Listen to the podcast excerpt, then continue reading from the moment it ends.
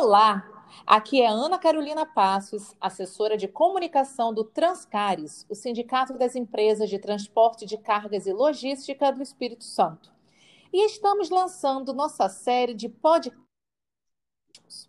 A partir de hoje, estaremos juntos duas vezes por mês para falar de assuntos que, de alguma forma, tenham a ver com o transporte rodoviário de cargas e logística entre e sinta-se muito à vontade para nos acompanhar.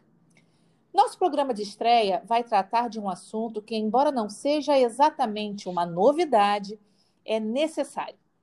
A variação dos custos do segmento e a necessidade urgente e tardia de valorização do transportador.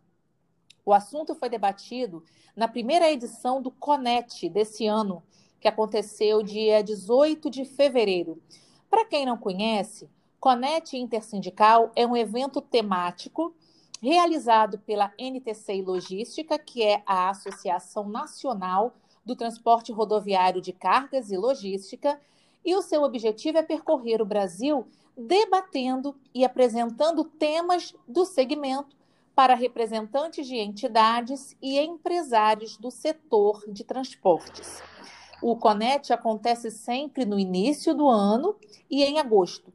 É, em 2020, em função da pandemia, a segunda edição do ano foi online e a edição de fevereiro deste ano aconteceu de maneira híbrida, ou seja, com um número mínimo de convidados em São Paulo e sendo transmitido aos demais inscritos de maneira online.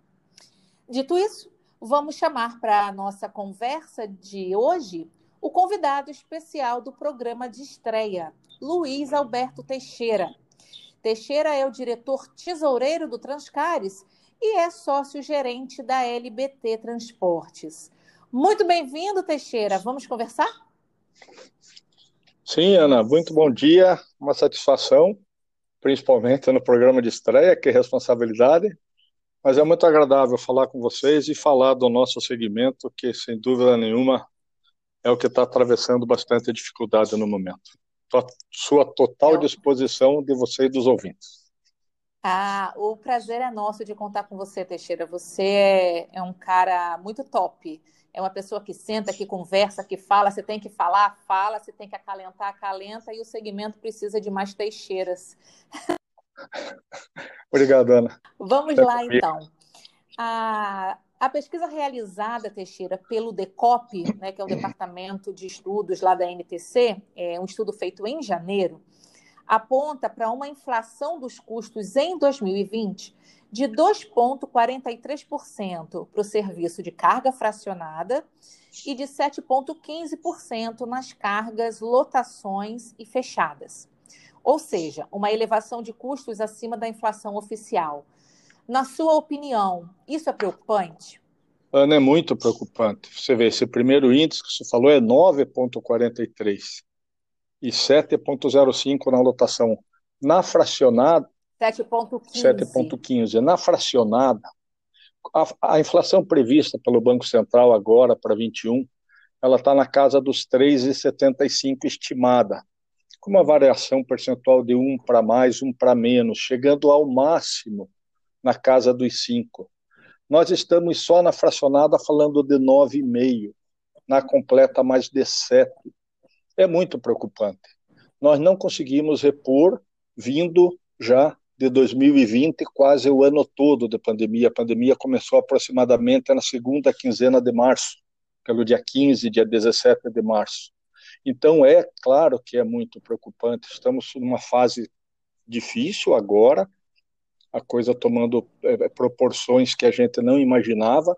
Na hora do declínio da pandemia, para todos nós otimistas, ela está tomando um rumo ainda delicado, com faltas de UTIs e tudo mais que a gente vê por aí. Então, não vamos falar do Covid, vamos sim falar do nosso segmento, mas a influência dele desde a, de meados de março até agora foi lastimável. Eu comentava lá atrás, Ana, até no nosso papo empresarial no Transcares, que janeiro, fevereiro e março estava vindo, isso em 2020, maravilhosamente bem, como um dos grandes anos seriam da nossa história. janeiro e fevereiro, que para o transporte são meses mais fracos, estavam indo maravilhosamente bem, com crescente bastante firme, bastante acentuado, e até a primeira quinzena de março, quando então apareceu o nosso vírus invisível e fez toda essa calamidade. A nível Brasil, não adianta chorar Brasil, não, mas a nível mundo. Então, temos que conviver, estamos convivendo, estamos tentando arrumar algumas alternativas para conseguir superar isso. Mas, de outra forma, a parte que tinha que ser feita pelos órgãos públicos estão deixando muito a desejar. O diesel, só nos últimos 70 dias aproximadamente, ele já subiu na casa dos 31,5%, Ana. Isso é completamente absurdo. Nós não temos como repassar de forma alguma para o mercado.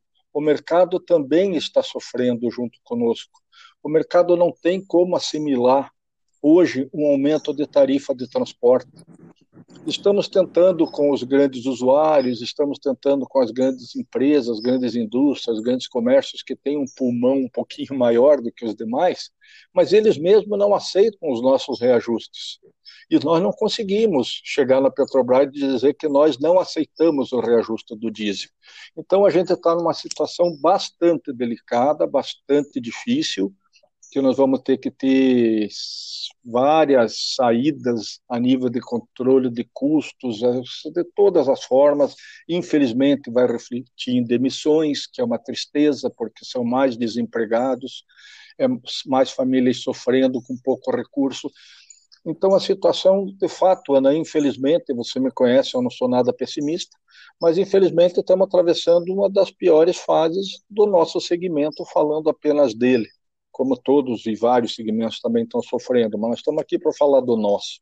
O nosso está passando por uma das piores fases que eu me lembre nesses 47 anos do transporte. É. E já que a gente a gente está falando de preocupação, vamos agora levar a nossa conversa para o frete. Porque o frete é um assunto recorrente no segmento, né? É um assunto que precisa ser resolvido pelo mercado. E em via de regra, quando a gente fala em frete, assim, o frete ele traz para o jogo as figuras do transportador e do embarcador. O embarcador querendo jogar o frete para baixo e o transportador precisando fazer cálculos de modo que ele consiga suprir os seus custos e obter resultado. Afinal de contas, a gente trabalha também para isso, né? Então, falando de fazendo, falando desse binômio, é, é, juntando essas duas palavrinhas mágicas, frete e valorização. Você acha que o embarcador ele precisa valorizar mais o transportador de cargas? É, Ana, sem dúvida nenhuma, sem dúvida nenhuma. Só que isso, culturalmente, sempre foi assim. Só que hoje cabe a nós, cabe ao nosso segmento se valorizar. Hoje nós temos que apresentar um serviço ainda melhor do que ontem. O, o, o e-commerce veio para o mercado com essas entregas residenciais aí muito ágeis, muito rápidas. Você compra de longe, em dois dias está na tua casa. Isso também mostrou que a agilidade no transporte está sendo muito forte. Hoje os prazos diminuíram muito. Hoje ninguém mais consegue trabalhar com estoque. Hoje o estoque do, do, do próprio comércio ou da matéria-prima da indústria é o baú do caminhão da transportadora. Então você tem hoje uma urgência muito maior para entregar. Sinônimo disso é o que, Ana? Teu caminhão que ia uma, duas vezes para uma cidade pequena no interior, por causa de uma frequência lógica e por causa de uma quantidade de frete dentro desse veículo que remunere esse percurso de ida e volta, hoje você tem que aumentar essa frequência por exigência do mercado. Então, você veja que a gente está exatamente na contramão. Nós estamos tendo que investir muito mais em custos, aumentando as frequências, aumentando a quantidade de entrega por veículo, aumentando as equipes, quando a nossa receita caiu vertiginosamente. Então, é muito delicado. Claro, o usuário, ele também está passando por um período difícil, então ele quer achatar os fretes. Mas o transportador, ele, por sua parte, ele não tem, os insumos nossos são muito pontuais é folha de pagamento, é aluguéis de terminais e é o combustível que é o grande vilão. Então, nós não temos como reduzir esses insumos. Como vamos reduzir? Demitimos um funcionário ou outro, infelizmente. Aluguel você não consegue negociar, talvez consiga não aumentar, mas baixar você não consegue. E os impostos? Os impostos eles vêm de forma radical. Pagou, pagou, está bem com o governo, não pagou, é multa, é, é, é, é punição e assim por diante. Então a gente está numa situação bastante delicada. A gente está no meio desse processo que você falou, desse binômio aí, frete e consumidor, ele quer menos, nós queremos mais, mas só que nós vamos ter que nos reinventar, Ana. Nós vamos ter que fazer das nossas empresas trabalhar com custos bem menores. Cabe a cada um a sua criatividade, a sua percepção de onde poder enxugar, onde poder reduzir custos. E cabe a cada um chegar no seu usuário, que é um parceiro, que é um, um, uma, um mercado que necessita totalmente do, do, transporte rodoviário de carga, você vê que hoje o país ainda tem 72% da sua movimentação de carga sobre rodas.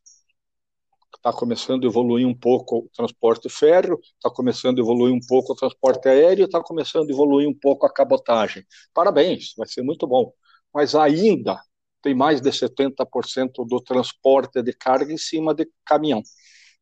Nós temos uma malha de 2 milhões e meio de caminhões, temos mais de 10 milhões e 600 carros leves, vans, picapes e furgões.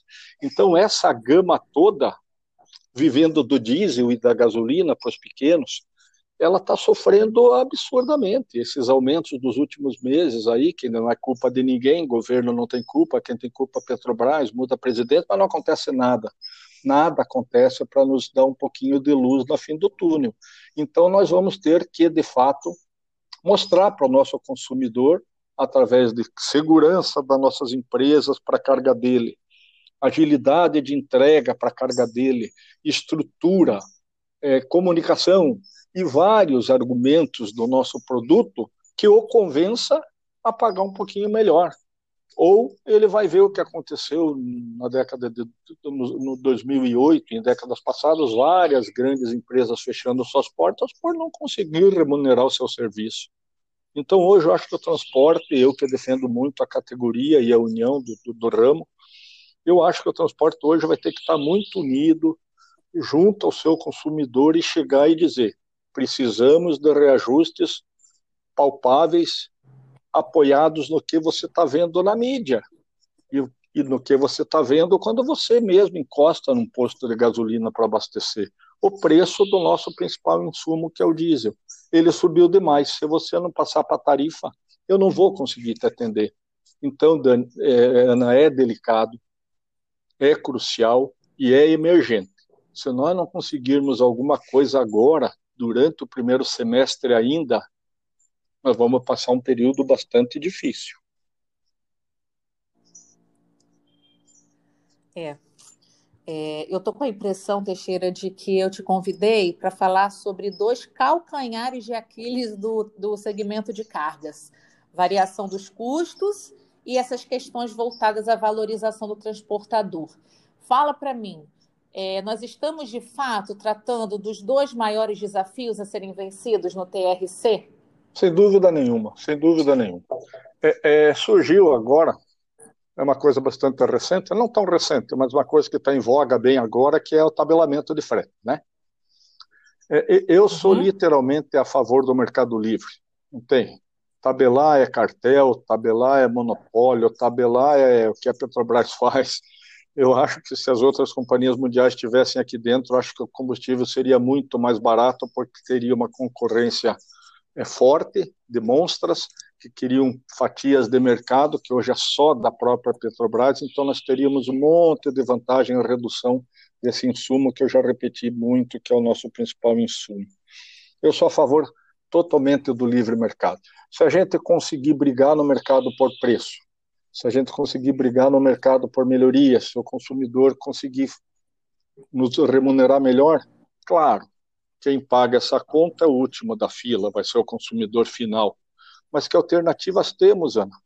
Então é brigar por melhor remuneração do profissional, que ainda nós temos um salário mínimo muito baixo comparado a todo o resto do mundo, dos países de desenvolvidos. Nós temos um salário mínimo muito baixo, então nós temos que pensar na melhor remuneração do ser humano, da área produtiva. Com isso, poder o mercado gerar, o consumo aumentar e o usuário do frete poder remunerar o frete melhor. Senão, ó, veja que, que situação chegamos. Você veja hoje um ponto que foi cogitado há, há, poucos meses atrás, um mês e pouco atrás, uma situação a nível de Brasil que chegou na mão dos agregados. Agregados são aqueles terceiros que trabalham para as empresas desses transportes, que nem no nosso caso, que a gente contrata para fazer entregas por dia. Eles são remunerados por produção, perfeito? A gente não uhum. consegue uhum. repassar um aumento para aquela nota, para aquela produção ele continua ganhando a mesma coisa, abastecendo a quase o dobro do que abastecia dois anos atrás. Ele faz 50, 60 entregas por dia, em média, um cara que trabalha muito bem. Ele consegue hoje ganhar para sobreviver. Ele não, não troca mais a frota, não renova, ele não consegue mais substituir peças com valores absurdos, que nem os insumos no caminhão foi. A manutenção de um veículo hoje também estourou junto com o combustível, que é pneu, todas as peças de mecânica e principalmente a reforma de, de, de estrutura, lataria, baú, etc. Então, esse agregado está também passando uma dificuldade tremenda. Vários estão mudando de segmento, vários estão encostando os caminhões e tentando alguma outra coisa, porque, infelizmente, nossas empresas, médias, grandes ou pequenas, não estão conseguindo remunerar, remunerar melhor nossos agregados que são de fato os caras que carregam o piano lá na ponta, que pegam a carga na tua empresa e levam até o consumidor final.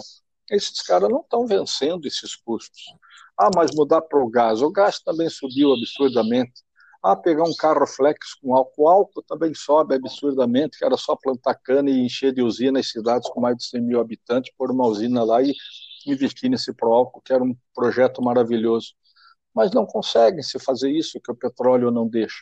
Então, estamos na mão do petróleo. Se isso não acontecer alguma coisa, nós vamos sofrer mais um bocado a exemplo dos nossos agregados. É, o Teixeira, eu acho você um cara otimista. Aliás, você até já você falou sobre isso aqui no início da nossa entrevista, né? Que você não é pessimista.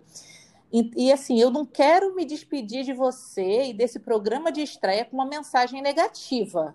Então vamos lá. É possível esperar ainda alguma coisa boa desse 2021? Das tuas perguntas, essa foi a, a mais cabiciosa, né, Ana? Mas faz parte, faz parte, claro. É quase é... a pergunta de um milhão de dólares, né? Eu acredito, eu acredito, sempre acreditei e, e, e, e levo a minha vida acreditando no transporte. Sem dúvida nenhuma, a gente vai vencer, mas essa, com certeza nenhuma, é com o dedo de Deus, né? É, é, é, eu comentei há pouco, o, o, início de 2020, Ana, janeiro, fevereiro e meados uhum. de março estavam fantásticos. Eu, estará, eu esperava um 2020 assim dos melhores anos das últimas décadas. E seria. E seria porque nunca tivemos um janeiro e um fevereiro que são fracos tão bom. E aí, início de março, uhum. igual. A pandemia veio, estagnou, fechou uma cortina e vamos tocar atrás da cortina devagarinho, pianinho. Mas agora, otimistamente falando, eu acho que nós vamos ter um processo pós-vacina que vai ser fantástico. Ana. Eu acho que esse processo pós-vacina, principalmente quando a vacina atingir a população produtiva. Quando a vacina atingir a população produtiva, a nível de faixa etária, eu acho que vai ter um boom, vai abrir a represa porque a coisa vai voltar quase ao normal, com critérios, com cuidados que teremos que ter para o resto da vida, sem dúvida nenhuma, principalmente para esse bicho não voltar. Mas nós vamos ter um pós-vacina assim fantástico. Estou muito animado nisso, muito otimista nisso. Esperava que não demorasse tanto esse escalonamento de idade da vacina, mas faz parte. Mas estão chegando várias marcas, várias vacinas, então deve atingir uma população maior em menor tempo torço e rezo para que até final de agosto grande parte da população produtiva esteja vacinada e volta plenamente ao trabalho.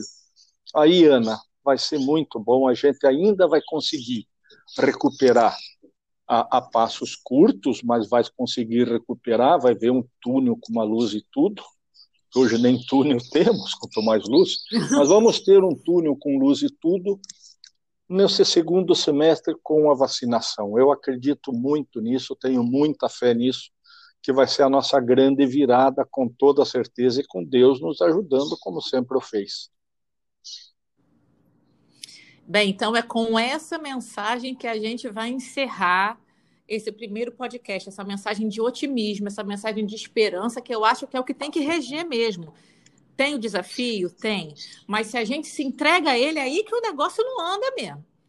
Então eu vou eu vou encerrar esse é, é assim que eu quero encerrar com essa por mais que a gente ainda não tenha túnel a gente acredita que a luz vai chegar por mais que a gente ainda tenha que que ralar um pouco mais já já a gente piscou vai estar tá todo mundo vacinado como você bem disse se Deus quiser. Deus é brasileiro né Teixeira? Ele com vai olhar certeza está olhando.